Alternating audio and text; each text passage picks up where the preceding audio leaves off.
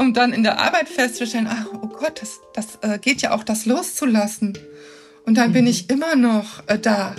Und vor allen Dingen bin ich immer noch wertvoll. Auch wenn ich mich nicht anstrenge und wenn ich nicht an mir arbeite, sondern indem ich einfach ein Herz lerne, mein Herz zu öffnen für all meine verschiedenen Zustände. Herzlich willkommen bei Personality Talks, deinem Podcast für ein freies und inspiriertes Leben voller Persönlichkeit. Ich bin Simone Lopez Sanchez, Chefredakteurin und Co-Gründerin des Online-Magazins Personality Mac, Yogalehrerin, Texterin und psychodynamischer Coach. Zusammen mit meiner Freundin Sabine Köhnlein habe ich Personality Mac gegründet, ein Online-Magazin rund um Persönlichkeitsentwicklung, Yoga, Coaching, Self-Care und Wellbeing. Hier im Podcast treffe ich spannende Persönlichkeiten und ExpertInnen zum Gespräch. Menschen, die mich interessieren und die mir mehr über ihren Beruf und ihre Passion verraten und die mich mitnehmen in ihr Leben und ihre Denkweise. Warum? Weil wir fest daran glauben, dass man aus den Geschichten anderer Menschen viel lernen kann. Mein heutiger Gast ist Judith Hennemann. Judith ist Gründerin des Body Mind Breath Trainings und arbeitet in ihrer Praxis in Köln als Heilpraktikerin für Psychotherapie mit der integrativen Atemtherapie. Seit nunmehr 30 Jahren widmet sie sich der Atem- und Bewusstseinsarbeit und der Begleitung von Menschen auf ihrem Lebensweg. Das von ihr angebotene Training ist eine Ausbildung zur integrativen Atemtherapeutin und gleichzeitig ein körperorientiertes Bewusstseinstraining, das jede für sein persönliches Wachstum nutzen kann. Wir sprechen in dieser Folge über ihren eigenen Weg, über ihre Einweihung in den Buddhismus mit 19 Jahren, über die Zeit in den französischen Pyrenäen, über den Atem als machtvolles Werkzeug, über ihre Ausbildung zur Atemtherapeutin und ihre Learnings, über die spirituelle Praxis, über Ruhe, über die so wichtige Arbeit mit dem Körper und das essentielle Fühlen und über Glaubensmuster. Ganz viel Freude mit Judith Hennemann. Herzlich willkommen im Podcast Judith Hennemann. Hallo Judith. Hallo Simone. Ich freue mich sehr, dass du da bist, Judith. Ähm, und ich bin äh, eingetaucht äh, in, soweit ich eintauchen konnte, in äh, ein bisschen deine Geschichte und bin schon ganz aufgeregt, weil ähm, mich das direkt schon so magisch angezogen hat und da ganz, ganz viele Sachen waren, wo ich dachte, oh, da, da will ich mehr zu wissen, da will ich mehr zu wissen. Deshalb freue ich mich sehr, dass du heute da bist. Ähm, und das erste, was mich, ähm, also ich hatte schon ein paar Sachen von dir gehört. Ich hatte von deiner Ausbildung gehört, schon mal ein weit, also mehrere Jahre zurück tatsächlich das erste Mal. Dann jetzt vor einem Monat aktuell wieder. Also es gab immer so, äh, ne, so Momente, wo du so aufplopptest. Und dann habe ich gestern oder vorgestern gelesen, dass du mit 19 Jahren in den Vairayana, ich hoffe, ich sage das richtig, Buddhismus eingewiesen wurdest. Und das interessiert mich natürlich brennend. Und meine erste Frage ist tatsächlich, wie kam das mit 19? ja, erstmal, ich freue mich voll hier zu sein. Danke für die Einladung. ähm, ja, wie kam das mit 19? Ähm, also ich war gefühlt mein ganzes Leben lang auf der Suche nach Freiheit. Also auch schon als ich klein war oder jugendlich vor allen Dingen. Und das, dieser Wunsch entstand dadurch, dass ich eben mich nicht frei gefühlt habe, dass ich mhm. mich angetrieben gefühlt habe von mir selber. Ist damals wahrscheinlich dachte ich noch, es ist auch die Außenwelt, aber es war so ein Druck in mir und ich habe immer das Gefühl gehabt, ich kann dem nicht genügen, diesem inneren Anspruch. Und das war sehr leidvoll und ähm, da habe ich immer nach einem Way Out gesucht. Und dann war es so, dass meine Tante ausgewandert ist und die war damals schon Yogalehrerin und die ist in die Pyrenäen nach Südfrankreich ausgewandert und hat da einen Lehrer gefunden, also wirklich gefunden, in der Pampa, in der Mitten in den Bergen, der ähm, einen Weg zeigte über Meditation, ja, in, zu freien Zuständen oder in die Klarheit zu kommen. Mhm. Und das hat mich total fasziniert. Dann habe ich den auch besucht und der war, der ist eben in dieser Tradition des Vajrayana Buddhismus. Also der war Bakamapa damals, das ist ja dieser, das ist das Oberhaupt, sage ich mal, von dieser Richtung. Und ähm, der hat aber keine Werbung gemacht, der hatte auch keine Internetseite, Website. Also der war da wirklich in den Bergen in der Hütte. Er hatte zwar mhm. auch ein mhm. Haus, aber er lebte in der Hütte im Garten. und da, den habe ich dann gefunden und der sagt, okay, ich kann dir ein paar Tipps und Tricks zeigen sozusagen. Ich kann dir Meditation beibringen, aber du musst dich einweihen lassen von mir. Und dann habe ich erst noch mal ein Jahr gebraucht. Damals war ich acht, dann habe ich gedacht, hm, einweihen lassen, will ich das? Was bedeutet das? Und dann war es eigentlich im Grunde nur eine, ein Ritual, wie so eine Energieübertragung oder ein Commitment, was ich mir selber gegeben habe. Und ein Jahr mhm. später eben habe ich mich dann einweihen lassen. Und auch wenn es nur ein kleines Ritual ist, ist das ja, glaube ich, für Menschen, die das äh, gemacht haben, doch sehr kraftvoll. Und ich stelle mir das immer als so eine durchgängige Stütze auch in der, in der Praxis vor, oder? Was hat, was hat das damals mit dir gemacht? Also es hat mit mir gemacht, dass ich mich in irgendeiner Form angebunden fühlte mhm. und auch beschützt. Also das ist jetzt wirklich ganz subjektives Fühlen. Ja. Ne? Mhm. Ähm, heute würde ich sagen, also damals war es nicht so, aber heute würde ich sagen, es ist auch eine Form der Energieübertragung von einer ganzen Linie von Lehrern, mhm. wo du dich wie einreißt. Und das geht in dem Moment, wo du sagst, okay, ich will das lernen, was euch allen so geholfen hat und was ihr der Welt mhm. zeigt, dann stelle ich mich in diese Linie von Lehrern und bekomme irgendwo auch Energie übertragen in dem Moment. Und das ist wie eine Taufe. Das ist extrem kraftvoll. Und jetzt kommt die Taufe aus, ja, aus, auch aus diesem christlichen Glauben vor allen Dingen. Aber ich, ähm, ich kann das mir nur so vorstellen. Ja, also ich bin aus der Kirche mittlerweile raus aber es ist ein, ähm, ein Gefühl von Anbindung an eine bestimmte Linie oder Gemeinschaft von Lehrern und Schülern. Finde ich gut. Taufe in schön. also, wenn wir das jetzt mal so, sage ich jetzt so.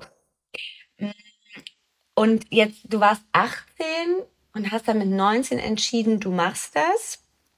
Wo warst du da? Ähm, also an welchem Punkt war dein Leben sozusagen damals in Deutschland? Du warst in Köln, du hast ja später dann auch studiert, wahrscheinlich hattest du gerade Abi gemacht. Kannst du da noch mal so ein bisschen, nimm uns noch mal so ein bisschen mit. Genau, nee, da war ich total, da war ich nach dem Abi, gerade Abi gemacht. Mhm. Und ich war eigentlich auf der Suche nach, nach dem, was mich erfüllt und auch beruflich eben an, anzieht. Und da war ich mhm. lost, weil ich wusste das nicht so genau. Ich interessierte mich für Kunst, für Psychologie. Und ich hatte mich auch mhm. schon eingeschrieben in die Uni, aber das, da war ich so überfordert plötzlich von äh, dieser Eigenverantwortung. Okay, jetzt geht's ins Studium, wisse, was du willst und mach, was du willst. Und das wusste mhm. ich aber alles nicht. und beziehungsweise nur so, ich hatte so eine Richtung und dann war es aber alles zu viel. Ich hatte damals ein zu viel in mir kreiert und drumherum. Und da war ich lost und da suchte ich wirklich eine, auch wieder ein Way out. Mhm. So, und deswegen habe ich gesagt, okay, ich muss was lernen, was mir hilft, mein, mehr Klarheit zu finden, mehr Freiheit in mir zu finden und auch mit dem zufrieden zu sein, mit dem, was ich mache. Und da war ich dann eben, war es in mir schon quasi wie vorbereitet, dass äh, ich dann diesen Lehrer damals traf, der mir halt half, eigentlich den Weg nach innen zu, zu beschreiten. Und dann bist du ja auch ein bisschen da geblieben, ne? Ähm, also auf dieser Reise nach innen auf jeden Fall. da ja eh, aber bist du auch vor Ort eine Zeit lang geblieben oder wie war das? Mm, also ich bin immer wieder hingefahren. Ich war nicht jetzt vor Ort ah, ja. in Südfrankreich, okay. aber ich mhm. war zweimal im Jahr ungefähr dort, immer für ah, jeweils eine Woche. Mhm. Und ähm, das war jetzt kein, ähm, äh, kein, kein, kein Kloster oder so, ne? Da konnte man hin ja. und in Einzelarbeit mit dem Takbo, so hieß der Lehrer, also heißt der Lehrer, der lebt immer noch da in Südfrankreich, mit dem arbeiten konnte. Und das war dann mein Weg lange Zeit. Also ganze 16 Jahre habe ich das gemacht, ne? Ja, und du hast dann, weil ich finde ja diese ähm, Lehrer-Schüler-Geschichte auch immer so spannend, auch weil viel in der Yoga-Welt in der du ja auch aktiv warst, zu der wir auch noch sprechen, ja oft von Lehrern auch gesprochen wird. Und wenn man da mal so ein bisschen nachfragt, wie ist denn eigentlich die Verbindung zu einem Lehrer? Wie oft sieht man einen Lehrer? Es ist ja nicht mehr wie früher. Man lebt bei einem Lehrer oder man ist so im ständigen Kontakt. Deshalb interessiert mich auch das sehr. Ähm, du hast dann, also du bist eingewiesen worden und dann hast du von ihm Meditationen, Techniken erlernt, hast die mit in deinen Alltag genommen und bist dann sozusagen zweimal im Jahr immer wieder hin, um das zu vertiefen. Und wie, wie kann man sich diese Woche da vorstellen? Da bist du nochmal so ganz intensiv mit ihm rein, schweigen oder? Ja, also das ähm, war eigentlich immer der gleiche Ablauf. Man kommt da an und man arbeitet erstmal ein, zwei Tage mit ihm so eins zu eins, wo wir mhm. sprechen, auch über Probleme, also ganz praktische mhm. Sachen. Äh, ja. Und ähm, er das quasi so, ja, wie so einen Raum dafür hält und auch seine, seine Weisheiten da eben ähm, ge gezeigt hat. Aber das Wesentliche war dann, dass ich dann in ein ähm, drei, vier Tage, vier Tage waren es eigentlich immer, in ein Tipi gegangen bin, im Wald, in den Bergen. Also wirklich ein richtig indianisches Tipi damals noch. Heute gibt's das wohl nicht mehr. Aber es war ein indianisches Tipi mit einer Feuerstelle in der Mitte und einem Korb voll Essen. Und dann hatte ich aber auch eben jedes Mal eine Liste von Sachen, Übungen, die ich machen soll. Also es waren dann so acht Übungen am Tag, jeweils eine Stunde. Sollte jede Übung eine Stunde sein, mit Journaling danach. Mhm. Also ich hatte schon genug zu tun, ne? Mhm, mhm. so, und dann eben Holz sammeln und Feuer machen, Essen machen und dann eben vier Tage da alleine zu sein und so eine Reise mit bestimmten Übungen zu beschreiten. Und am Ende haben wir dann nochmal darüber gesprochen, das reflektiert. Mhm. Und ähm, ja, so war dann so eine Woche. Warum das Tippi mitten im Wald? Weil es da nochmal um dieses Alleinsein ging und dieses so auf sich reduziert und mit. Wie ein Retreat, ähm, nur eben sehr naturverbunden und auch äh, kein Luxus, ne? Also das ist dann schon sehr reduziert. Ja. Und das hast du, also diese wiederkehrenden Reisen zu ihm, das hast du 16 Jahre lang gemacht? Ja, genau. Was würdest du sagen, ähm, was hat sich über, also wenn man das so sagen kann, wenn man von Jahr zu Jahr das immer wieder macht, also was hat sich Stück für Stück bei dir immer wieder verändert im Inneren? Ah, das ist jetzt schon so lange her und man geht ja immer weiter, ne? Mhm, in seinem ja. Weg. Aber damals, ich glaube, das Entscheidende für mich war, ähm, dass ich was sehr Stabilisierendes gefunden habe, Ressourcen gefunden habe, an die ich andocken mhm. konnte. Das war diese Art des mhm. Mantra-Yogas, was der gezeigt hat. Also da viel, viel gegenüber Gesang von bestimmten Mantren mhm. und dann eben eine, ein Erlangen von bestimmten Zuständen durch diese Mantren. Und das waren wie Ressourcen, an die ich andocken konnte und das hat mir Sicherheit mhm. gegeben. Und ich glaube, das war gerade mhm. in dieser Lebensphase zwischen 20 und 30 für mich besonders wichtig, so einen Halt zu haben, eine Sicherheit, mhm. auf Ressourcen, auf die ich zurückgreifen kann, die nicht von außen abhängig sind. Mhm. Und hattest du, ähm, ich, ich versuche mir das die, also ich hätte die auch gut gefunden, diese Ressource zwischen 20 und 30, für mich persönlich. Und gleichzeitig versuche ich mir vorzustellen, wie das bei mir gewesen wäre. Also ich glaube, ich war da in dieser Lebensphase nicht an diesem Punkt, dass ich das schon gemacht hätte. Ähm, deshalb versuche ich mir vorzustellen, weil die Zeit zwischen 20 und 30 ist ja auch diese Zeit, wo man, also wo sehr viel passiert, ne? Wo man viel unterwegs ist, äh, viel draußen ist, äh, Kontakte. Gab es das bei dir auch und hat das sozusagen im, ich sag jetzt mal, also im Leben daneben, das ist ja, klingt ja fast ein bisschen, aber hat das sozusagen in diesem anderen Teil des Lebens stattgefunden und es gab dann da schon die Praxis und diese Zeit im Tippi oder wie kann man sich das vorstellen? Oder warst du in dieser Zeit schon, ich sag jetzt mal, besonnen, eher ruhig und hast diese anderen Sachen, die mit der Außenwelt zu tun haben, du lachst schon, äh, gar nicht mitgenommen? Nee, also ich war total wild, wild drauf. Also gerade zwischen 20 ja. und 30. Also da, äh, das war wildes Leben, Rock'n'Roll, ja. ja. Und ich habe aber trotzdem, trotzdem meditiert und das äh, ja. schon ge okay. gefühlt, dass das irgendwas Gutes mhm. ist und dass ja. es mir irgendwas bringt. Aber ich glaube, das Ausmaß der mh, mm, Selbsterfahrung, das fing, äh, wo es darum geht, sich wirklich kennenzulernen, das fing bei mir erst später an, ab 30.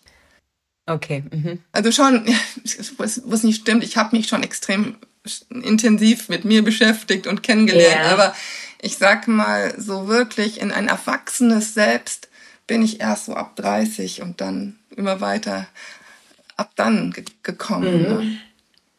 Aber du hattest ja das, was ich da ja nicht verstanden habe. Also ich habe immer gedacht, es geht entweder nur das eine oder nur das andere. Sehr lange sogar. Ich habe dann auch gedacht, als ich Meditation entdeckt habe, jetzt geht das andere gar nicht mehr. Man meditiert jetzt nur noch. Ich war dann auch nicht mehr witzig. Vorher war ich immer witzig. Also ne, so, das war so ganz komisch, bis ich geschnallt habe, nee, es können beide Dinge nebeneinander. Ist auch ganz gut so deshalb finde ich das, also dass du das mit 20 schon wusstest oder in der Phase zwischen 20 und 30. Glaubst du, dir ist dieser dieser Weg da rein und auch diese Einweihung, ist dir das ähm, leichter gefallen, weil es auch so ein bisschen durch die Tante kam und gab es in deiner Familie, so wie du aufgewachsen bist, da auch eine, also eine Offenheit für verschiedene Traditionen, Techniken, den Buddhismus? Also durch meine Tante ist mir natürlich der Zugang eröffnet worden, weil ich auch ein sehr mhm. äh, inniges Verhältnis mit ihr habe. Ähm, in meiner Familie ist Offenheit, grundsätzlich eine Weltoffenheit. Aber mhm. war jetzt nicht speziell eine Offenheit bezüglich ähm, ganzheitlicher ähm, äh, ähm, Medizin oder mhm. ähm, wobei das auch nicht ganz stimmt, weil mein Vater ist Mediziner, aber der ist aus einem sehr äh, klassischen medizinischen Kontext kommt. Der, ähm, aber eine Offenheit war immer da und da, da habe ich sehr von profitiert, sicher auch als Kind. Aber gefunden habe ich es dann irgendwie selber und meine Tante hat mir dabei geholfen, ja. Mhm. Mhm. Und dann nach dieser Zeit, dann hast du ja irgendwann angefangen, Psychologie zu studieren. Ja, ich habe Kunstgeschichte und Psychologie und Ethnologie mhm. studiert. Die und diese. Entscheidung, also die Entscheidung dann auch für die Psychologie. Ähm, wie hing das alles miteinander zusammen? Weil ich denke, da gibt es ja einen Zusammenhang. Also Psychologie wählt man ja auch nicht einfach so, ne? Ja, ich habe mich ja immer eben für äh, die Beweggründe des Handelns von Menschen interessiert. Ne? Mhm. Ne? Wie, was ist menschliches Verhalten? Warum verhalten wir uns so? Warum, mhm. was ist das mit den Gedanken? Weil wie beeinflussen die unser Leben? Ähm, meine Gefühle, woher kommen die? Also das sind immer Fragen, die haben mich eigentlich in die Spiritualität gebracht, mhm. ja, mhm. Ähm, weil ich wusste, dass der der Weg in die in die Klarheit und die in die Freiheit hat mit all diesen psychologischen Fragestellungen, Fragestellungen eben auch zu tun. Und die Psychologie war natürlich dann genau das, was mich dann auch interessiert hat. Mhm. Ne? Und deswegen habe ich das studiert passte mhm. dann so. Hast du jemals mit dem Gedanken gespielt, auch als, Thera also, äh, als äh, Psychotherapeutin zu arbeiten? Also das war ja damals so, dass ich das auf Magister studiert habe und dann hätte ich noch mal einen ganz anderen Weg gehen müssen, um mhm. diesen klassischen mhm. verhaltenstherapeutischen oder tiefen ja. therapeutischen mhm. oder systemisch-therapeutischen Weg zu mhm. gehen. Und das habe ich dann immer bereut danach, dass ich dachte, Mist, warum hast du das denn nicht auf Diplompsychologe, äh, mhm. Psychologe als Abschluss ähm, mhm.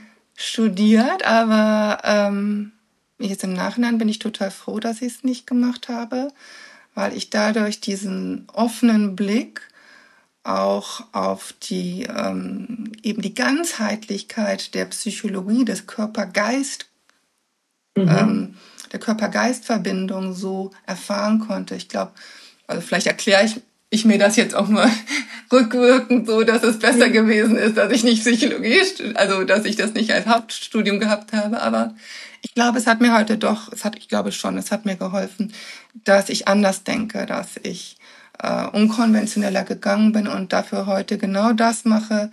Und mit den Tools arbeite ich, arbeite ja psychotherapeutisch als Heilpraktikerin mhm. für mhm. Psychotherapie einen Weg gefunden habe, so zu arbeiten, wie, wie ich gerne arbeiten möchte, eben ganzheitlich, mhm. psychotherapeutisch. Ich weiß nicht, ob ich das sonst so mhm. gefunden hätte. Und dann gab es ja eine Zeit ähm, in der Yoga-Szene.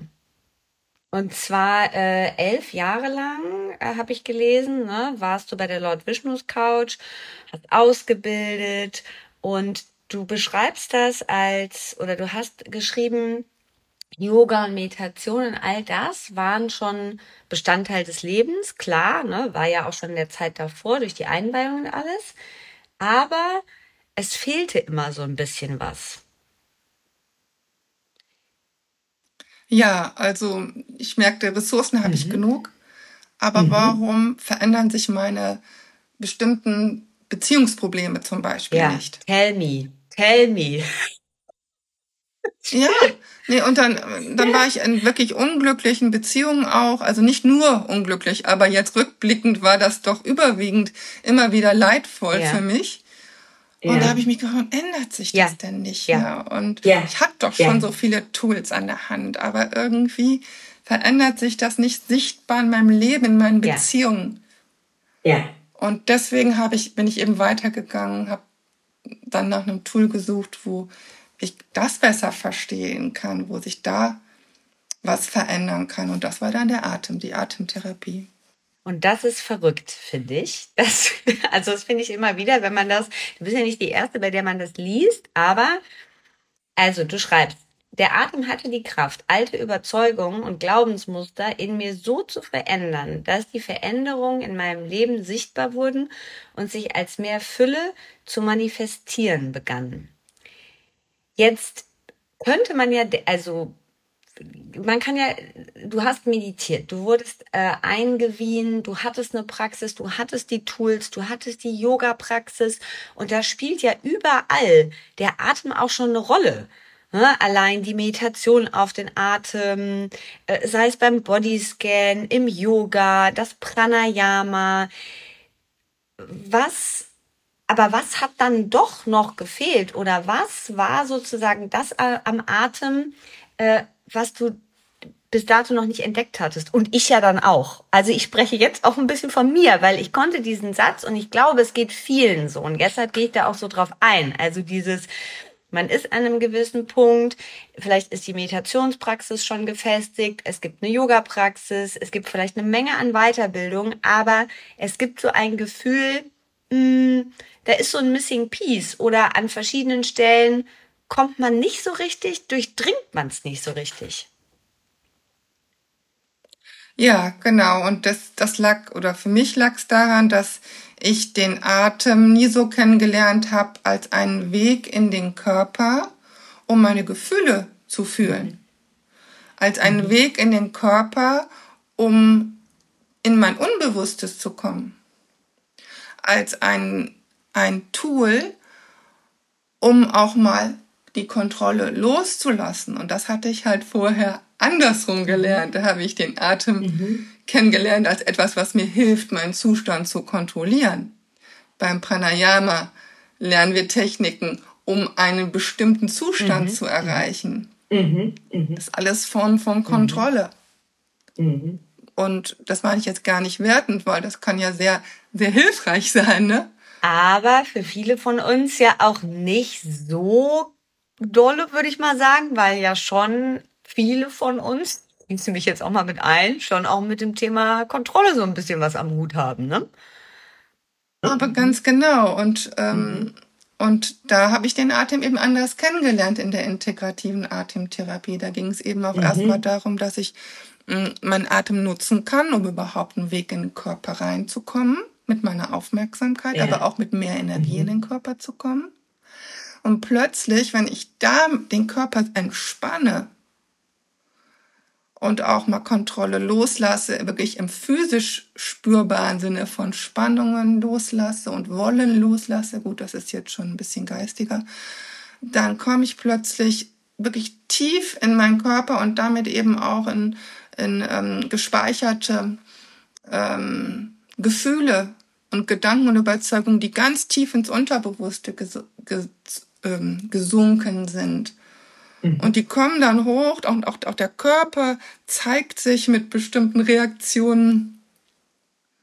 Und das hat wenig mit Kontrolle zu tun. Das hat damit zu tun, dass ich das auch mir einfach mal wieder erlaube, dass das sich die Natur meines Body Minds von alleine entladen kann und reinigen kann und ähm, eben Dinge aus dem Unterbewusstsein ins Bewusstsein bringt, die mich nämlich die kreieren, dass ich bestimmte Baustellen habe. Und wenn die ins Bewusstsein kommen, dann sind sie, dann kann man vielleicht mit denen umgehen und ähm, die verwandeln sich so, dass dass sie eben nicht mehr wie so Blockaden im Unbewussten wirken, sondern man kann dann eben neu kreieren durch bestimmte ähm, ja, Wahrheiten, die man dann fühlen kann, aber auch natürlich neue Gedanken, die man dann entwickelt und neue Überzeugungen, die man dann irgendwann dadurch gewinnt. Mhm, das muss eine sehr besondere Ausbildung gewesen sein. Nenn bitte, nenn mal die Namen bitte du richtig, weil es ist eine Holländerin. Ich glaube, ich spreche sie falsch aus. Das ist Tilke Platel-Deur und ähm, Hans Menzenk. Die beiden, die haben das, ist ein Holländer, die haben das Jahre, Jahrzehnte lang äh, gemacht, in Kleve mhm. vor allen Dingen. Jetzt haben sie das aufgehört mit dieser Ausbildung. Ähm, aber ich durfte da noch von denen lernen damals und das, da habe ich diese eben die Atemtherapie, integrative Atemtherapie kennengelernt. Was würdest du sagen, war das Essen, also diese Ausbildung geht ja über drei Jahre und auch diese Ausbildung, die du mittlerweile anbietest, die geht auch über drei Jahre. Das hat ja einen Grund. Warum sind das drei Jahre? Das sind deshalb drei Jahre, weil es braucht einfach die Wiederholung bestimmter Erfahrungen, mhm. um eine neue Überzeugung zu formen.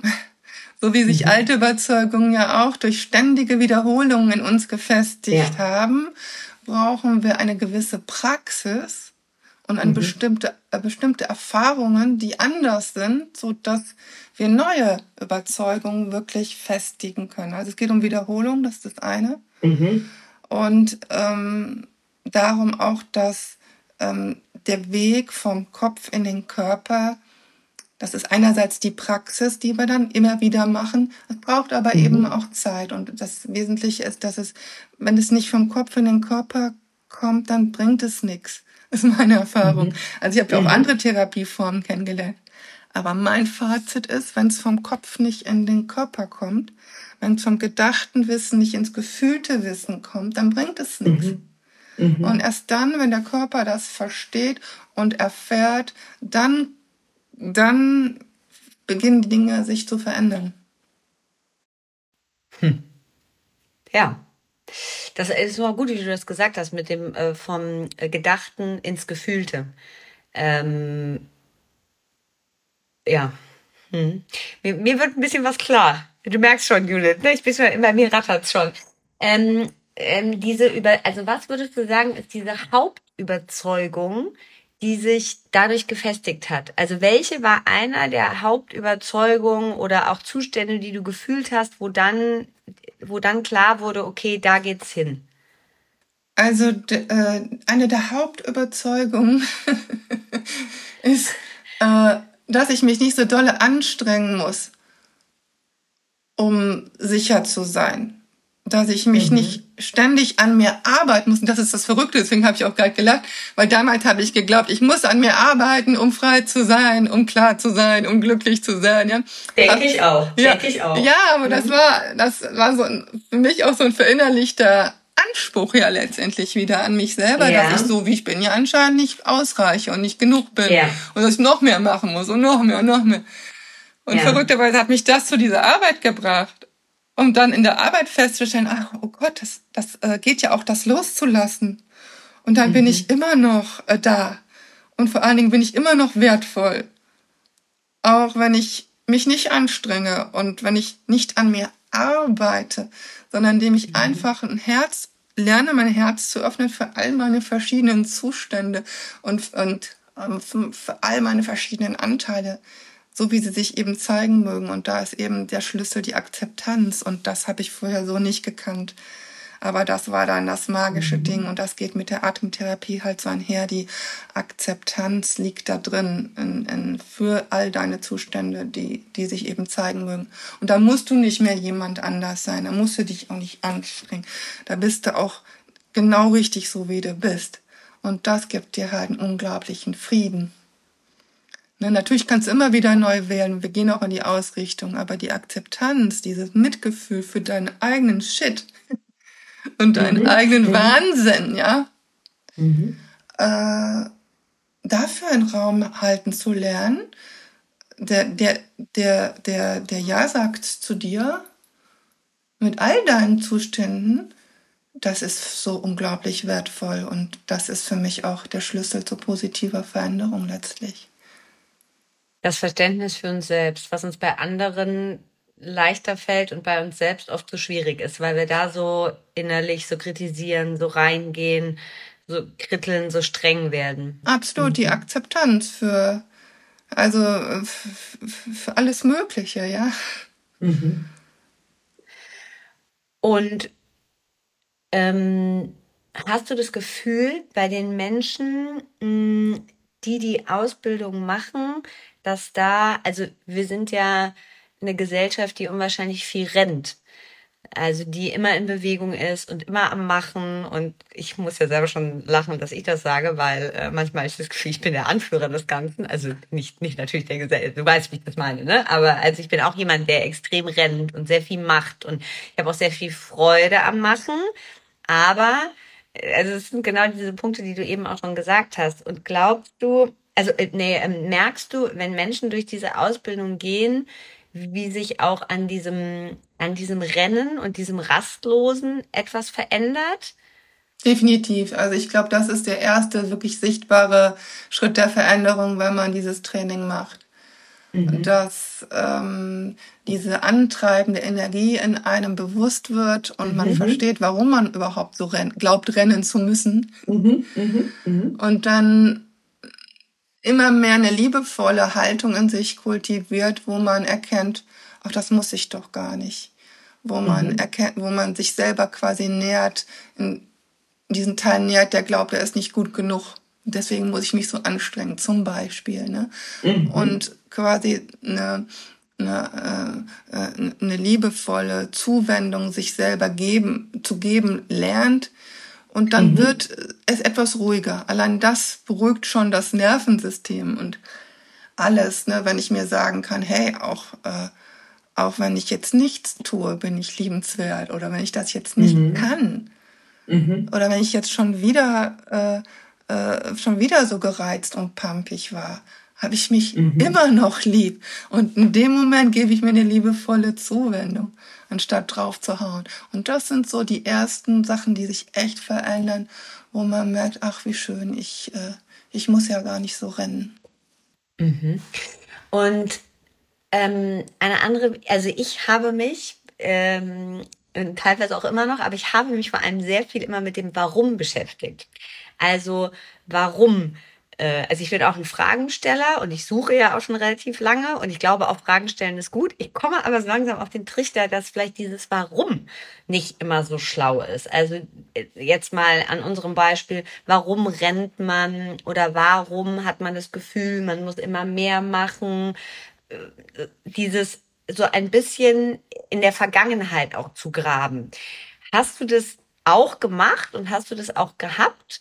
Und wie guckst du rückblickend darauf und würdest du sagen, das brauchen wir eigentlich gar nicht, um wirklich sozusagen eine Veränderung zu erzeugen?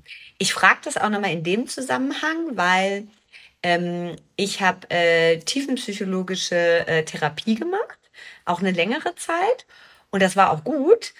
Und trotzdem, und das kann man, glaube ich, offen so sagen, gibt's immer noch Dinge, ne, wo wir genau an diesem Punkt, den du ja auch erwähnt hast, wo ich manchmal so denke, Mensch, jetzt hab ich die Tools, jetzt sitz ich mir den Hintern vom Platz seit so und so vielen Jahren, jetzt war ich in der Therapie.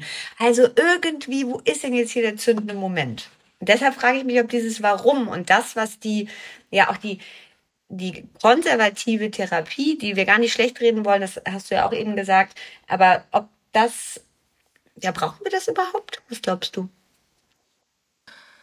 Also, Ich würde es nicht ausschließen wollen, mhm. weil das Warum sehr hilfreich ist in meinen Augen. Mhm.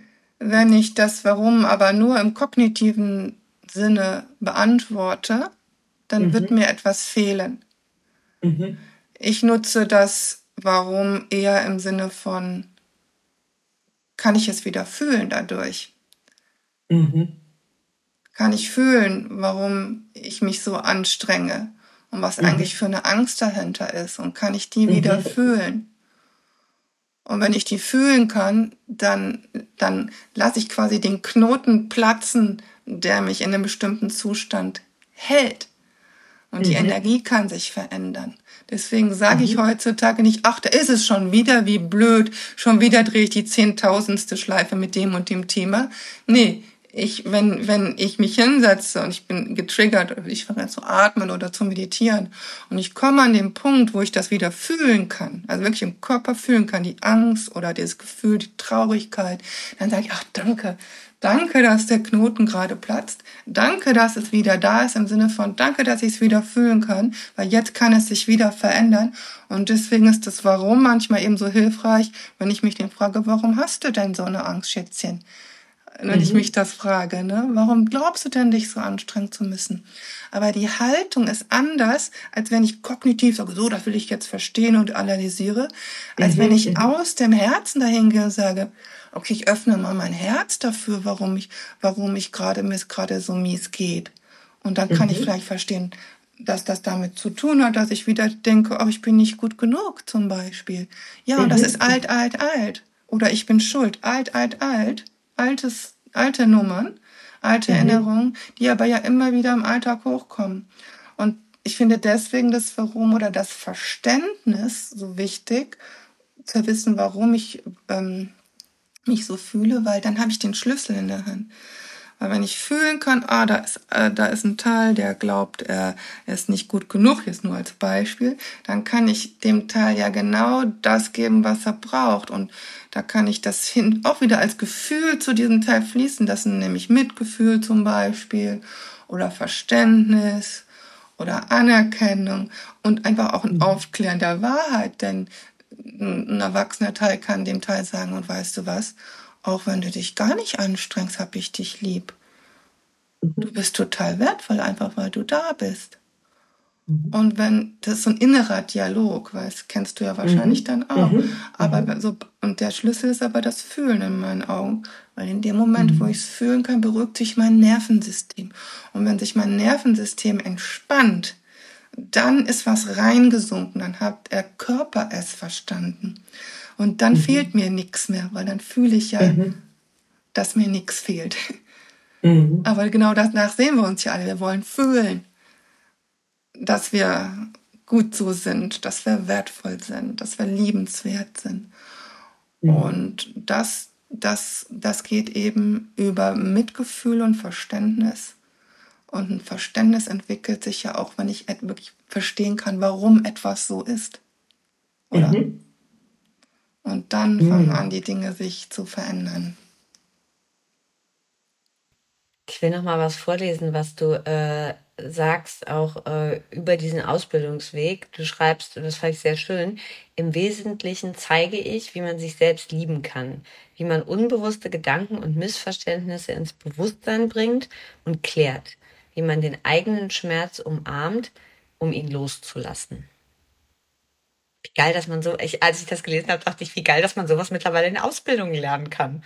Weil äh, für mich schwingt da immer dieses mit, wir lernen ja so alles Mögliche. Äh, ich habe das neulich in einem Text oder so geschrieben, also wir lernen ja dieses, oder also ich habe vor allem gelernt, ne, wie funktioniert das Leben, der Beruf, also so diese Sachen, die uns so funktionieren lassen. Aber also wir lernen ja nicht richtig zu atmen zum Beispiel auch. Und wir lernen ja auch nicht irgendwie liebevoll mit uns, also in den wenigsten Fällen. Und manchmal finde ich, manchmal sitze ich da und denke mir immer, verrückt, dass wir jetzt für sowas Ausbildungen haben. Also wie geil, aber auch irgendwie, wie skurril ist denn das? Also, ähm, ich habe einen Aspekt noch, ähm, auf den wir vielleicht noch mal, also das Nervensystem, weil das passt da auch so schön zu dem, was du erklärt hast. Ich habe ähm, vorgestern einen Post gelesen von einer Yoga- und Meditationslehrerin, die schrieb jetzt endlich nach, ich weiß nicht, was sie gesagt hat, zehn Jahren ist der Knoten geplatzt und es funktioniert mit der Meditation. Konnte ja vorher auch gar nicht, weil ich gar nicht wusste, wie beruhige ich denn eigentlich mein Nervensystem. Jetzt ist ja das Thema dieser Ausgabe ist Ruhe. Und bei all diesem, was wir jetzt eben schon besprochen haben, also die Mensch, Menschen, die sich schwer tun mit Ruhe, mit ruhig werden, mit in die Ruhe gehen, da ist ja dann eigentlich diese Vorstufe genau das, was du gerade erklärt hast, nämlich dieses, das Fühlen ist irgendwie abgeschnitten, es geht nicht vom Kopf in den Körper und dadurch ist auch das Nervensystem nie wirklich richtig runtergefahren. Was würdest du weil ich würde sagen, dass so ein bisschen zu einem Teil trifft das auch auf mich zu. Also ich glaube, im Kopf sind viele Sachen verstanden. Es gibt diese Praxis, es gibt die Meditationspraxis. Ähm, ich kann Ruhe in meiner Praxis, in meinen Ritualen, aber es gibt einen Teil, da hängt, glaube ich, der Körper, der hängt noch so ein bisschen wie hinterher. So als ob der, so, so gefühlt, so fühlt sich das für mich an. Und ich glaube, ähm, wie das ja immer so ist, dass man nicht die Einzige ist mit solchen Sachen. Was wenn jetzt, also was würdest du sagen, ist so ein, eine richtig gute Geschichte, mit der man sich dann erstmal auseinandersetzen sollte oder die wichtig ist? Also wichtig ist da sicher Erlaubnis für all die verschiedenen Zustände, in denen ich mhm. bin. Ähm, weil jedes Mal, wenn ich Nein dazu sage, ich darf jetzt nicht wütend sein, ich darf jetzt keine Angst haben, blocke ich Energie, die fließen will, weil Gefühle sind, sind ja, Emotionen sind ja Energie in ja. Bewegung. Und wenn ich diese ja. Bewegung nicht zu Ende machen lasse und ich sage, stopp, nein, ich soll nicht so sein, ich darf nicht so sein, dann wird das alles immer wieder wie aufgehalten und es kann nicht diesen mhm. natürlichen Zyklus der Entladung ähm, mhm. durchlaufen. Also mhm. dem, aus dem Nervensystem heraus betrachtet sind unglaublich viele Zustände wie eingefroren, festgehalten, unterdrückt, weil eben Angst mhm. nicht zu Ende gefühlt wurde, weil Traurigkeit nicht zu Ende gefühlt wurde, weil ja. Wut nicht zu Ende gefühlt wurde. Ähm, mhm. Und wenn ich dann quasi gegen meine Natur arbeite, dann wird's ja ungemütlich in mir. Dann fängt ja. das Nervensystem an. Das versucht dir natürlich auch, das alles zu halten, aber dann braucht es ja manchmal nur noch so eine kleine Feder, die dich berührt, damit du platzt. Weil mhm. du vorher alles schon so, so oft verneint hast in dir ne? Mhm. aus Angst ja letztendlich vor irgendwas. Das heißt, als Tipp würde ich sagen, äh, ja, probier's mal mit erstmal mit dem ganz simplen Erlauben von dem, mhm. was gerade da ist, mhm. auch wenn du das nicht magst. mhm. Und dazu sagen, okay, wenn die Wut jetzt da ist, sage ich einfach mal ja. Und wenn ich das im Körper merke, was ist dann da vielleicht auch für ein Impuls, der einfach mal gelebt werden darf. Das heißt nicht, mhm. dass ich die Wut an anderen ausagieren muss. Ne? Das ist ja oft sehr unschön dann, wenn oder da. Mhm. Ne? Aber das heißt ja nicht, dass die Wut nicht da sein darf. Ne? Und dass mhm. du deine Energie dann ähm, ausleben kannst und du ein Ventil dafür findest. Und gerade ist Bewegung natürlich prima, auch gerade fürs Nervensystem. Wenn ich dann einfach mal schreie oder auf dem Boden stampfe oder renne, äh, mhm. damit ähm, eben Energie zu Ende entladen wird, äh, mhm. ein, ein mhm. Stresszyklus sich abrunden kann, der dich wieder in ein entspanntes Nervensystem zurückbringt. Ich glaube, mhm. der Trick, da eben zurückzukehren, ist überhaupt diesen Zyklus zu erlauben. Ja, mhm. dass wir eben einfach Menschen sind. Und das wird in dieser spirituellen Szene nämlich manchmal so vergessen. Dann haben alle ein bestimmtes Ziel, nämlich, wie ich ja am Anfang auch, ich will frei sein, ich will klar sein, ich will liebenswert sein. Ja, aber was ist mit all den Anteilen, die das nicht sind? Mhm. Und wenn ich dafür keinen Raum aufmache und nicht lerne, auch da zu sagen, ja, ah, ihr seid auch da. Ich, ich bin ein Mensch mit unglaublich vielen Facetten. Ja. Wenn ich, wenn ich das ausgrenzen will, all diese Teile, dann, dann wird's ungemütlich in mir. Ich will die doch, ich, da, yeah. dass die sich verändern, klar wünsche ich mir, yeah. dass da Liebe ist und Freiheit. Aber wenn ich alles yeah. das, was nicht Liebe ist und nicht frei ist, wenn ich das verurteile, dann wird's nicht besser.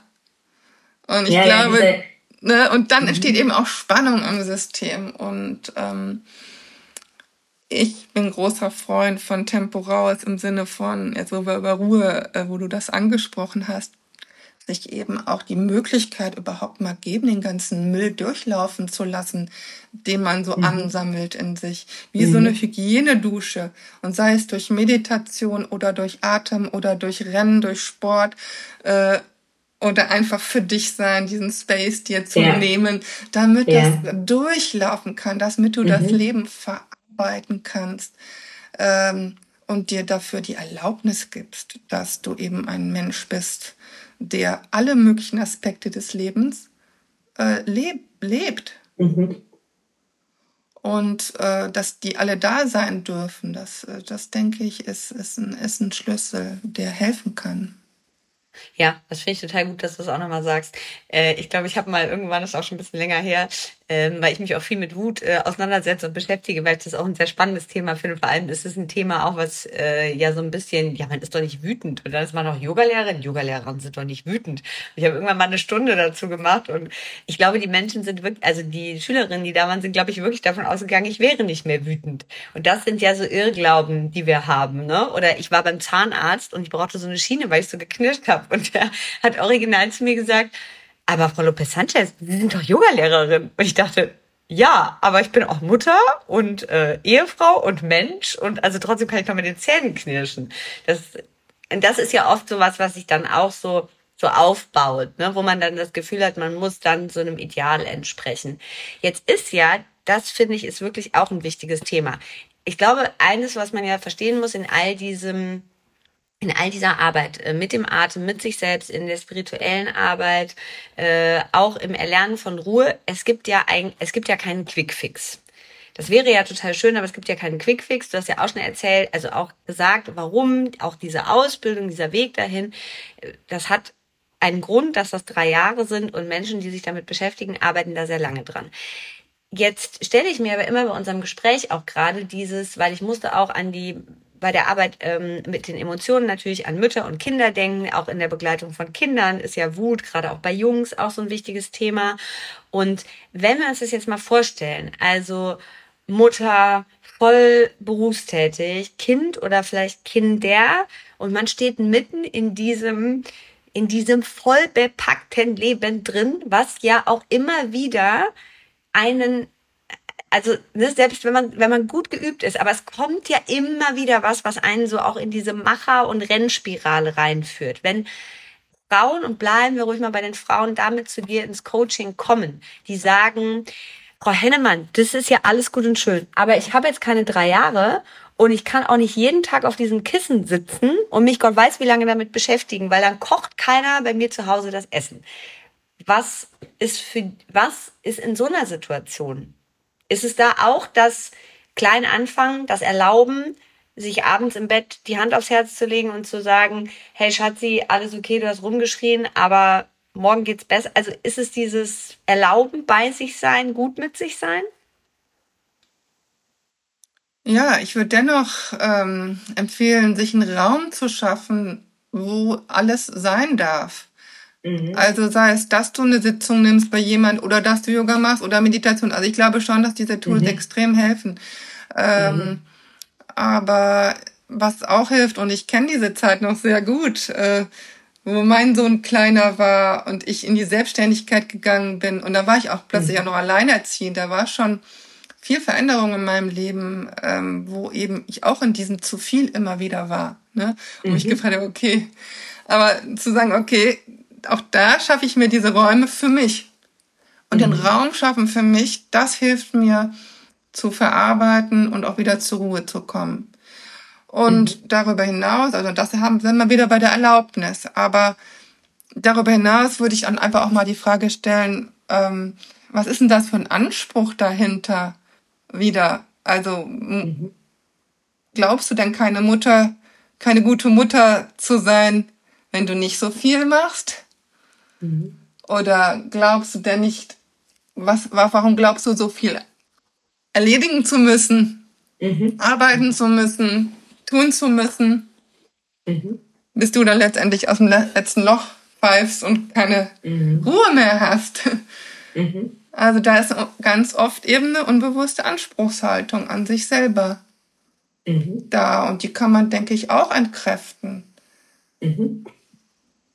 Und wieder aufwachen und sagen, boah, ich mache das doch prima. Ich mache das doch nach meinem besten Vermögen. Und mhm. ich darf mir den Raum für mich nehmen. Mhm. Weil das nährt mich ja so sehr, dass ich dann auch anderen wieder besser helfen kann. Ja. Und das Problem ist in solchen Phasen mit Kind und Job, dass man die eigene Wichtigkeit eben hinten anstellt und denkt, Kind ist wichtiger, Job ist wichtiger, Partner ist wichtiger. Ne? Mhm.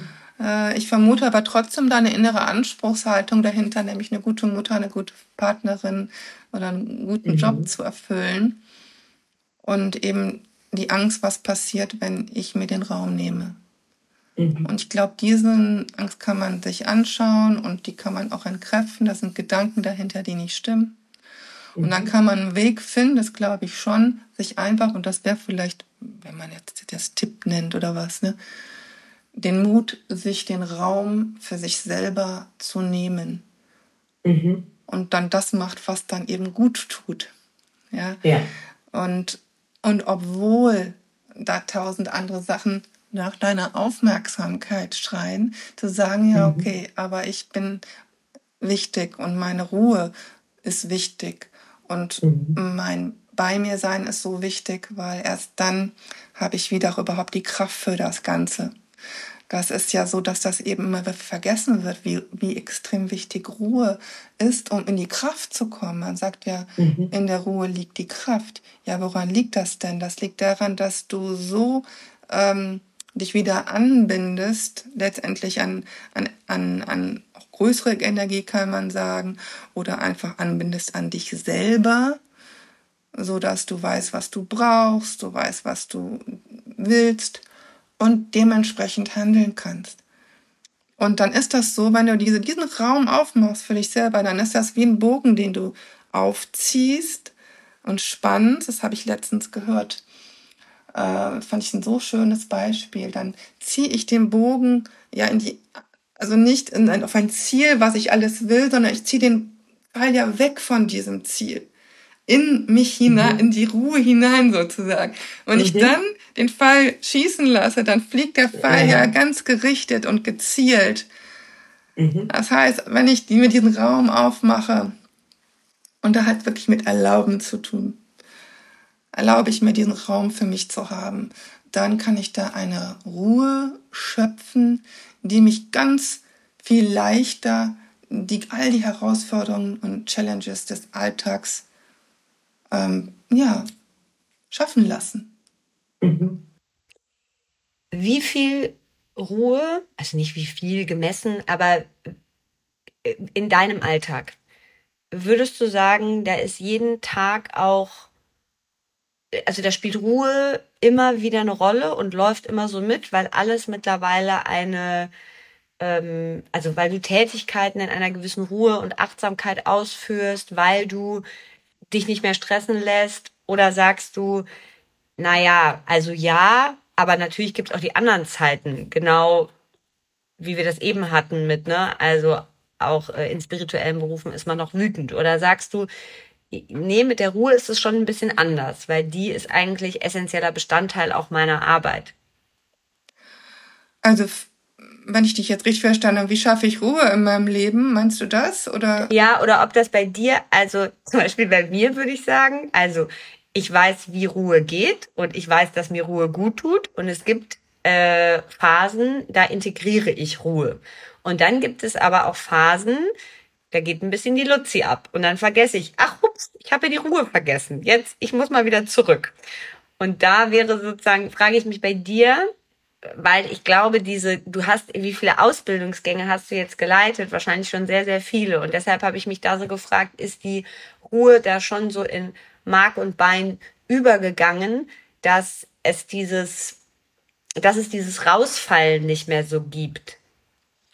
Oh, da kommt es dann ganz drauf an, in welchem Bereich meines Lebens du schaust. Okay. Ja. Also in den Trainings ja. und im Begleiten der Prozesse anderer Menschen kann mich so leicht nichts aus der Ruhe bringen. Da habe ich wirklich ja. viel Ruhe integriert. Ja. Wenn ich ähm, auf meinen Körper schaue, dann habe ich das genau wie du, dass ich immer wieder merke, eigentlich, wenn es zu viel wird und dann über meinen Körper und dann war es schon wieder zu viel vorher, ja. weißt mhm. du, kennst du ja wahrscheinlich auch. Ja. Äh, deswegen, aber das ist dann so ein ewiger Lernprozess, wo ich immer wieder justiere, okay, wie schaffe ich mir jetzt wieder Raum für mich? Ja. Wie mhm. mache ich weniger und kann ich mir das, äh, traue ich mich das eben auch, zu sagen, okay, mhm. ich arbeite, ich mache nur zwei Klienten am Tag. Mhm. Äh, ich mache nur einen Kurs nur noch die Woche. Und das ist natürlich nicht etwas, was von 0 auf 100 entstanden ist in meinem Leben, sondern was so graduell immer weiter fortschreitet, so dass ich äh, immer mehr äh, Raum schaffe für mich. Mhm. Das habe ich das Gefühl, das geht so über die Jahre immer mehr, mhm. dass ich merke, wie wichtig das für mich ist. Und ja. ähm, mhm. auch für mein persönliches Erleben. Ja, und, und, und, und Ruhe, also frag mich mal hier mit einem Teenager-Sohn, da manchmal komme ich da ganz schnell aus der Ruhe, ja. Und ja. das sind dann mhm. so persönliche Sachen, die mich triggern, äh, wo ich dann aber auch weiß, wie ich wieder, wie ich damit umgehe und dass es okay ist, ja. Ich habe ja gar nicht ja. den Anspruch, dass ich die ganze Zeit ruhig sein muss. Oh Gott, das wäre ja auch wieder so ein Stress, ja. Ja. Nee, also das, äh, den Zahn habe ich mir gezogen, dass ich äh, wo ich immer dachte, ich müsste irgendwie irgendwie sein, besonders ruhig oder bla bla. Nee, also das, äh, ich bin Mensch und ich lerne einen Weg, mich damit abzuholen. Und ich ja. bin auch äh, in meiner Erfahrung, ähm, meine Erfahrung hilft mir zu sagen, ich brauche Ruhe in meinem Leben im Sinne von Raum, den Raum für mich selber. Mhm. Und da braucht es manchmal einfach ein bisschen Mut, den für sich einzuplanen, also den Raum mhm. tatsächlich einzuplanen. Ich mache das. Ich blanke mhm. den in meinen Kalender. Und zu sagen, so, das ist jetzt nur für mich. Ja. Auch wieder eine sehr schöne, sehr ehrliche Antwort, finde ich, weil man sonst auch dieses, weil es sonst in so eine falsche Richtung geht, weil man sonst so eine, eine falsche Vorstellung davon auch bekommt. Ja, wenn du glaubst, ähm, ruhig sein zu müssen, du bist es aber nicht, ist ja schon wieder Stress. Mhm. Und glaub, äh, was glaubst du, das finde ich auch immer noch so spannend, ähm, das eigene Temperament spielt ja auch eine Rolle, ne? Also es gibt ja Menschen, die kommen ja schon, würde ich mal so sagen, die kommen ja schon gechillt auf die Welt. Und es gibt, also es gibt Menschen, die sind halt nicht so gechillt. Oder da ist ja immer so ein, da ist ja irgendwie auch im Inneren immer so was los. Glaubst du, dass man, also wie, wie siehst du das? Das ist ja auch was, was irgendwie so mitläuft. Weil ich dachte mal irgendwann eine Zeit lang auch, okay, dann bin ich nur noch ruhig, dann bin ich nur noch entspannt, dann ist alles cheesy, ich reg mich gar nicht mehr auf und dann ist alles so, hm. Und dann merkte ich natürlich, dass es ja ein totaler Trugschluss ist. Und dann habe ich irgendwann so ein bisschen gedacht, ja gut, Simone, das ist ja auch dein Temperament. Also ist ja kein Wunder, ne? Das liegt ja auch an dieser Familie und an dem Ganzen. Also da kann man ja auch gar nicht anders werden. Und dann dachte ich, na, das ist auch so ein bisschen so eine Ausrede vielleicht. Also wie, was glaub, wie siehst du das? Ja, also ich glaube schon, dass wir alle sehr unterschiedlich sind und unterschiedliche Dinge brauchen. Ne? Die einen mhm. können mehr, ähm, brauchen mehr Ruhe tatsächlich als Typ als andere. Ne? Mhm. Das glaube ich schon. So wie andere ja auch so alles mögliche essen können und super verdauen. Mein Freund zum Beispiel. und ich so ein Sensibelchen bin mit allen möglichen Sachen. Mittlerweile tatsächlich, mhm. interessanterweise. Äh, aber ja, das sind un unterschiedliche Konstitutionstypen ja eben, ne? Mhm. Beschaffenheiten. Aber auch da wieder, was ist deine Natur? Da hilft mhm. mir der Raum, wenn ich ihn aufmache, für mich zu spüren, was brauche ich. Und ja, da brauche ich was anderes, als du brauchst. Ja. Ja. Good to know. Ja. Ich meine, muss ja, das mhm. darf auch so sein. Ja. ja. Und wenn ich meiner eigenen Natur entsprechend immer mehr lebe, dann geht, entsteht wirklich Ruhe. Und für die, die sich hinsetzen und sich fragen, die sich nach dem Podcast denken, geil, jetzt setze ich mich mal hin und dann frage ich mich, was ich eigentlich brauche. Und die aber gar nicht fühlen oder spüren können, was ist denn das jetzt eigentlich? Was, wo fangen die? Also wo ist da? Ja, ich habe hab auch wieder Fragen, ne? Entschuldigung, aber wo ist da sozusagen der Anfang? Ich finde, du hast super Fragen, weil das sind genau die zentralen Fragen. Äh, also wenn du das dich aus dem Kopf fragst, was brauche ich denn jetzt, dann wirst du wieder drei, vier Stimmen hören, die dir was Unterschiedliches erzählen. Aber mhm. deswegen ist der Weg in den Körper so entscheidend. Ja. Weil im Körper kannst du es ja fühlen. Du lass dich doch mhm. einfach mal in den Körper rein und atme einfach frei. Du musst noch nicht mal eine bestimmte Technik arbeiten. Atme tief und frei. Mhm. Lass dich in den Körper rein und frag mal dem Körper, wie es ihm gerade geht mit der Situation. Mhm. Und mhm. frag mal deinen Körper, ähm, was er fühlt. Und das gibt dir ein bisschen Zeit. Atme, fühle den Körper, weil ich glaube, da wirst du alle Antworten finden. Und natürlich ähm, zeigt der Körper das erstmal über Empfindungen oder dann vielleicht auch über Gefühle. Und du lernst eine andere Sprache kennen als die des Geistes. Und ich glaube, aber das dürfen wir alle wieder lernen, weil das ist so wichtig. Mhm. Mhm. Im Körper sein. Warum glaubst du, ist Ruhe, warum hat Ruhe immer noch so ein bisschen so ein schlechtes Standing? Also, ne, wir gehen mal von dem Beispiel aus, ich treffe heute Abend eine Freundin und äh, sie fragt mich, Mensch Simone, wie ist es denn so? Und ich sage, ach, es ist alles ganz ruhig. Ich habe heute einen Podcast gemacht, aber sonst war nicht mehr viel. Dann war ich spazieren. Ja, und eigentlich habe ich gar nicht so richtig viel zu tun. Oder ich sage, ja, du habe ich einen Podcast gemacht, dann habe ich, äh, habe ich das erledigt, das gemacht, eine E-Mail, drei Telefonate und jetzt habe ich hier noch ein Magazin und dann ist ja immer noch, und das ist ja wirklich so, also ich habe es mittlerweile nicht mehr. Wenn, wenn mir Version 1 erzählt wird, denke ich, geil, geil, will ich auch. Aber in den meisten Fällen ist es ja schon so, dass dieses alles, was wir machen, immer noch dieses tätig sein, machen, dass das doch immer noch im Vergleich zur Ruhe ähm, einen höheren Stellenwert für andere Menschen scheinbar interessanter ist. Warum ist das so? Was glaubst du? Ich glaube, dass über die Aktivität das Ergebnis sichtbarer ist als über Ruhe. Mhm. Wenn ich mich hinlege oder ausruhe und nichts mache, dann kann ich ja kein Ergebnis so schnell sehen im Außen. Ja. Aber wenn ich ja. aktiv bin und die Wohnung aufräume, dann sehe ich, wie sauber ja. alles ist. Super, kriege ich ein Gefühl von ja. Kontrolle. Ich habe mein Leben im, im Griff. Ja. Ja, ja, Das heißt, ich kriege dann dadurch einen sichtbaren Beweis, dass sich etwas verändert zum Guten. Ja, natürlich wünschen wir uns das alle zum Guten, deswegen strengen wir uns so an. Aber die Aktivität ist dann quasi mehr an, an ähm, positive Ergebnisse gekoppelt als die Ruhe. Und die Ruhe, da kann ich da kann ich ja nicht sehen, auch in meinem Körper, was verstoffwechselt wird, was repariert wird, wie die Heilkräfte wirken. Das ist ja unsichtbar. Mhm. Und das passiert ja eben auch im Unbewussten.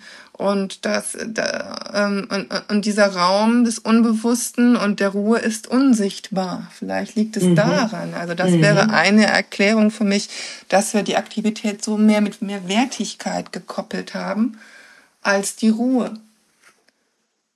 Ja, und ich glaube, da dürfen wir eine Umbewertung machen. Denn mhm.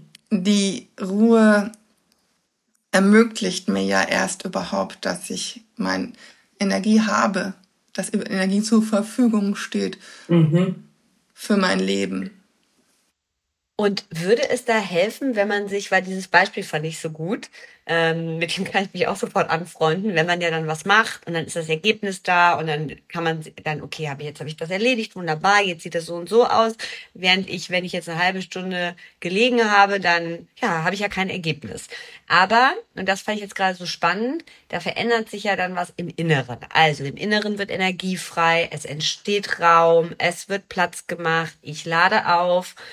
Ähm, ist es was, womit du auch arbeitest, dass man sich das dann vielleicht auch so ein bisschen vorstellt? Also ich habe jetzt gerade gedacht, dass man, also dass die, die so an diesem Ergebnis oder an diesem Bild hängen, dass man sich praktisch vorstellt, okay, ich lege mich hin und innen drin ist alles voll und wegen mir dunkelblau.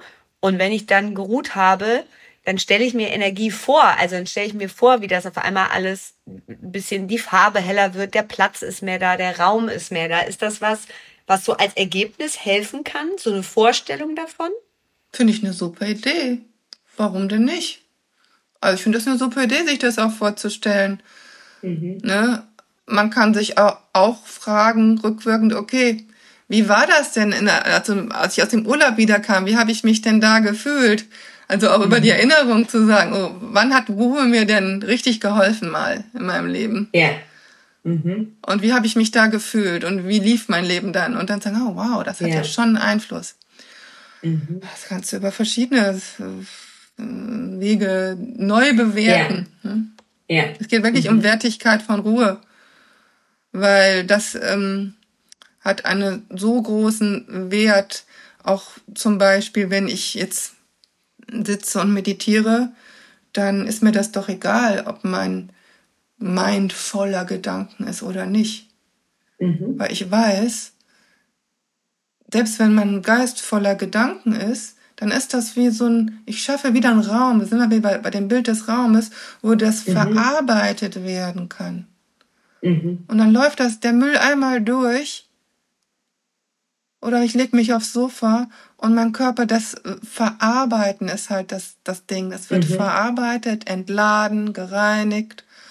Ist wie eine Dusche. Ich kann mir auch die mhm. Ruhe wie eine Dusche vorstellen. Ja, eine Dusche, das ist Wo ich, äh, wo ich mich reinige, wo ich mein Nervensystem, meinem Nervensystem helfe, das äh, zu, zu reinigen. Ja. Damit ich überhaupt wieder Kraft habe. Glaubst du, Geld ist der Endgegner von Ruhe? Wieso? Weil ich ja glaube, dass Geld immer so ein Antreiber auch ist. Also dieses, oder? Da würden mich jetzt deine Gedanken interessieren, warum du, warum du das glaubst. Also, ja, also ich glaube, viele, ähm, also ich glaube tatsächlich, ähm, dass dieses Geld verdienen, sich finanzieren, Dinge finanzieren, dass das so ein total entgegengesetzt dem Aspekt äh, der Ruhe ist. Und dass das immer wieder so was ist, was viele, glaube ich, auch in meiner Generation immer so wieder in diese Machens- und Schaffensspirale bringt. Also man merkt das ja auch, wenn man vielleicht in einem stressigen Job vorher war, dann mal da rausgeht, was passiert mit einem. Ähm, durch dieses Machen, durch diese ständige Aktivität fließt ja oft auch Geld. Ne? Während hingegen, wenn wir in der Ruhe sind, haben wir kein Ergebnis. Und oftmals, je nach Job, ist es ja auch so, dass vielleicht auch kein Geld fließt. Und ja, so ich weiß jetzt, was du meinst. Ich weiß jetzt, was du meinst. Äh, dann haben wir Geld irgendwie mit Überleben verknüpft, ne? Mhm, mh. Und ähm, das kommt aber eigentlich auch aus so einem ganz, ähm, ich sag mal, hilflosen, hilflosen, schrecklich kindlichen Selbst, was glaubt, ich bin abhängig davon, ähm, dass im Außen genug Geld da ist, um zu überleben. Ne? Ja, und das mhm. stimmt ja auch. Wir brauchen genug Geld, um unser Essen zu kaufen, Dach über dem Haus zu mhm. haben, äh, Dach über dem mhm. Kopf zu haben und so weiter. Ne? Nur ich glaube, der Gedanke, nicht genug zu haben und abhängig zu sein, der mhm. treibt uns letztendlich so an, nicht das Geld. Das Geld ist ja mhm. auch nur eine Form von Energie. Mit meinem Geld kann ich Gutes tun. Ja, mhm. kann ich mir Gutes tun und kann ich dann wiederum anderen Gutes tun. Also Geld mhm. ist was mhm. eine wunderbare Energie und ist nicht das, was uns antreibt, sondern ich glaube, das sind die Gedanken dahinter, diese verinnerlichten Überzeugungen, dass ich, äh, wenn ich nicht genug habe und wenn ich nicht genug mich anstrenge und nicht genug aktiv bin, dass ich dann nicht überlebe, dass ich dann nicht sicher bin. Und mhm. das geht tief ins Irrationale, ins Fühlen, ins mhm. Unbewusste. Mhm. Aber ich glaube, da ist dann auch der Schlüssel, da rauszukommen und zu sagen, Moment mal, also ich lebe jetzt und ich überlebe das auch und ich habe ganz viele Fähigkeiten jetzt als Erwachsene, um zu überleben, um mhm. genug zu haben. Und ich gebe genug, auch mit meiner Energie. Ich muss nicht noch mehr tun, um noch mehr zu überleben, denn ich überlebe ja schon. Ich lebe mhm. ja schon. Also das sind so Sachen, die man immer wieder nochmal, glaube ich, so justieren kann. Mhm. Äh, und rauswechseln kann aus dem Nicht genug mhm. in das genug und rauswechseln kann aus dem Überleben ins Leben. Mhm. Das sind so unterschiedliche Mindsets ja. und Perspektiven, ja. die ich ja einnehmen kann und mhm. die ich auch fühlen kann. Und darum geht's ja dann auch wieder. Ne? Und dann dieses, diese Gier, noch mehr zu haben und noch mehr Geld und noch mehr und noch mehr und noch mehr, mhm. kommt ja oft gar nicht aus der Freude von oder Bewusstsein, was expandiert, sondern aus der Gier. Und die Gier wiederum basiert auf der Angst, dass etwas nicht genug ist. Mhm. Und das kann man, darf man überprüfen und hinterfragen. Mhm. Die letzten vier Fragen, Judith. Deine spirituelle Praxis. Was, wie sieht, wie können wir uns deine Praxis vorstellen? Also ich meditiere morgens, sobald mein Sohn das Haus verlassen hat, mhm. setze ich mich hin. Also bevor ich noch frühstücke, setze ich mich hin, mache 20 Minuten Meditation. Mhm.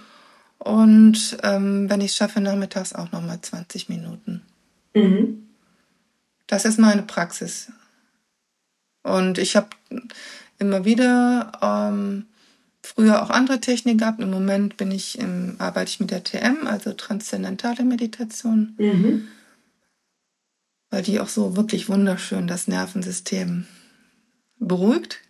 Mhm.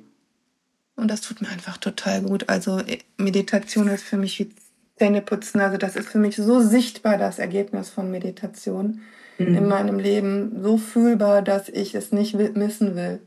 Und das ja. hat lange gebraucht, bis ich früher auch schon immer meditiert, aber die Wichtigkeit ist über die Jahre gewachsen, dass ich merke, oh mein Gott, das Leben ist besser, wenn ich meditiere. mhm. Und wenn ich mir diesen Raum schaffe für mich. Mhm. Und dann ist es gar nicht, geht's null darum, was in der Meditation passiert. Das ist mir ja. sowas von egal, ob mein Geist voll ist oder nicht, wie ich eben schon meinte. Ja. Aber wenn ich mir diesen Raum schaffe, dann läuft mein Leben irgendwie ein bisschen besser. Das heißt mhm. nicht, dass mir nicht auch irgendwelche Sachen passieren, blöde, schlimme Sachen passieren mir auch. Aber irgendwie habe ich doch das Gefühl, es läuft ein bisschen geführter und ein bisschen leichter insgesamt. Ja. Mhm. Klarer, ne? Mhm. Einfacher mhm. tatsächlich, wie eine mhm. Vereinfachung im Leben, so kommen mir das mhm. vor. Mhm. Deswegen kann ich immer nur allen raten, die sagen, okay, ah, da brauchst du so viel Disziplin und so weiter. Ich also, probier mal aus, nochmal zu gucken, nicht was passiert in der Meditation, wenn ich meditiere, sondern was passiert in meinem Leben, wenn ich meditiere. Und dann da mhm. das als Sichtbarkeit quasi ja. zu schauen, weil dann ja. so, oh, okay. mhm. Da ja. ist dann doch ein Unterschied. Also, so wie ich mhm. es erlebe und auch bei anderen sehe, ist das, ist das dann und erlebbarer mhm. Unterschied. Äh, was glaubst du, ähm, wovon haben wir zu viel?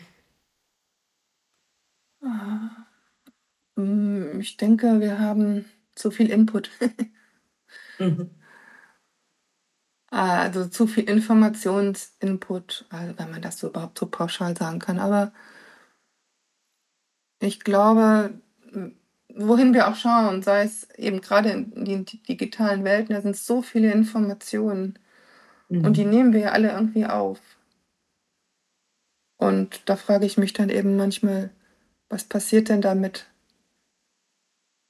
Äh, was passiert dann mit mir, wenn ich keine Möglichkeit habe, das durchzulassen oder auch mal was draußen zu lassen oder zu verarbeiten? Ne?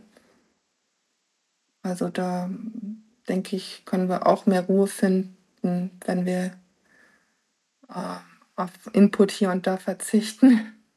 Ja, ja, weil wir das ja auch alles noch irgendwie verarbeiten müssen. Ne? Und wenn wir dann das Alte alles noch verarbeiten müssen und dann dieses ganze neue Digitale, was draufkommt, ist ja kein Wunder, dass wir alle so total wuschig ja. werden ne? und so. Mhm. Und selbst das Schöne, also selbst wenn ich ganz viele schöne Sachen erlebe, ist es ja manchmal einfach auch zu viel, zu viel Input einfach. Ja.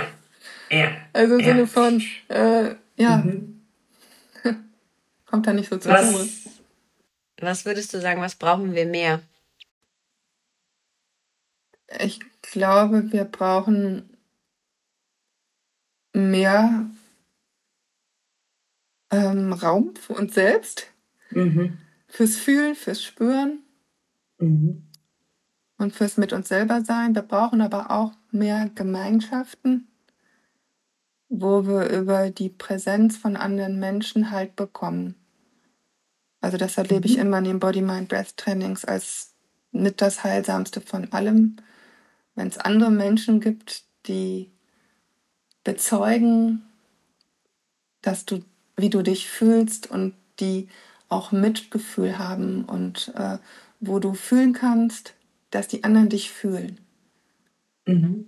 Also das Erleben über Gemeinschaft wo ich da sein darf mit dem, was ich fühle und so wie ich bin und dass ich mich da ehrlich zeigen kann. Und mhm. dann auf Offenheit treffe und Akzeptanz, das ist so extrem heilsam und ich glaube, da brauchen wir alle mehr davon, dass jemand unsere Hand mal hält, uns in den Arm nimmt und einfach sagt, ich bin da, ich sehe dich und ich verstehe mhm. dich auch das ist auch das Tolle an dieser Gruppenarbeit, ähm, finde ich immer. Und auch, dass das dann darüber hinaus, auch wenn diese Gruppe sich irgendwann mal auflöst, ja Bestand hat. Ne? Also wenn man dann einzelne Menschen aus dieser Gruppe trifft, dass man direkt wieder auf so einem ganz anderen Level miteinander einsteigt. Und ich frage mich oft auch dann immer, wenn das in so Gruppen geht, warum geht das in, also das könnte doch eigentlich auch in so vielen anderen Verbindungen funktionieren, dass man direkt ganz anders einsteigt. Ähm, ja, man sich das manchmal vielleicht nicht traut oder warum das so, also zumindest da, wo man das Gefühl hat, es könnte funktionieren, dass man das viel öfter macht eigentlich. Ja, ich glaube schon, dass man das auch unabhängig von einem Gruppensetting mhm. oder unabhängig von dieser Arbeit finden kann. Ähm, vielleicht braucht es da auch hier und da Mut, dann eben sich so zu zeigen, wie man ist. Mhm.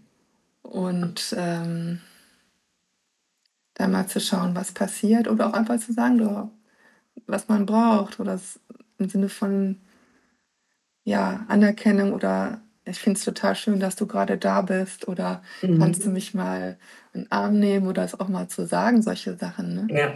Mhm. Äh, um diese Welten, die wir so verlernt haben, des Miteinanders, wieder zu lernen und zu öffnen. Mhm. Denn irgendwie wurde uns das ja allen nicht gezeigt, dass es sicher ist, wenn man sich zeigt schon, das wurde uns auch gezeigt, aber oft war es eben nicht sicher. Und dann haben wir diese ganzen mhm. Strategien und Schutzmauern hochgezogen und so. Mhm. Aber ich denke schon, als Erwachsene können wir wieder lernen, mm, diese Räume zu öffnen für uns selber und dann auch in, in die Verbindung gehen mit anderen Menschen über Kommunikation. Ne? Mhm. Dass ich mich traue zu zeigen, dir zu zeigen, wie ich mich wirklich fühle und das dann auch mitteile, dass ich vielleicht Angst habe, wie du dann über mich denkst. Mhm. Wenn ich dir zeige, was ich für eine Angst habe vor das oder das dem.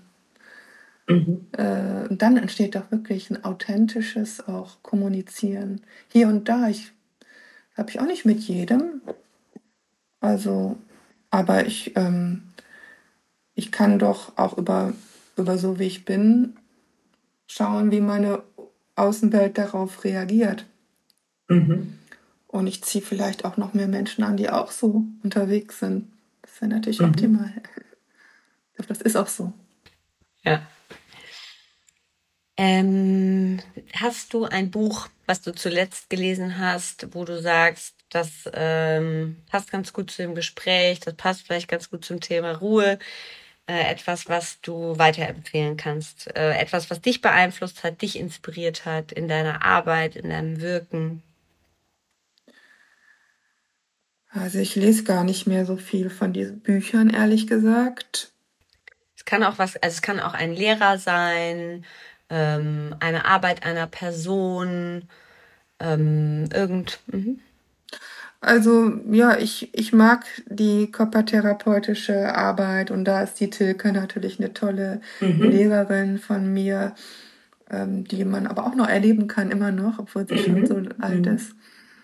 Tilke Platilde. Ich mag Georg Lollers, einen guten Freund von mir, der da aus der Achtsamkeitsschiene kommt.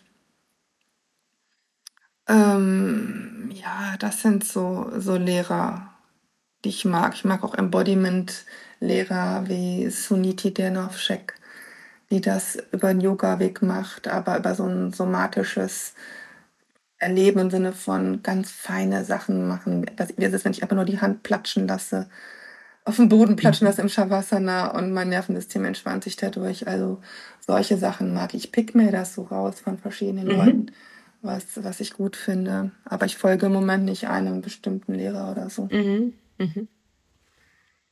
Schön.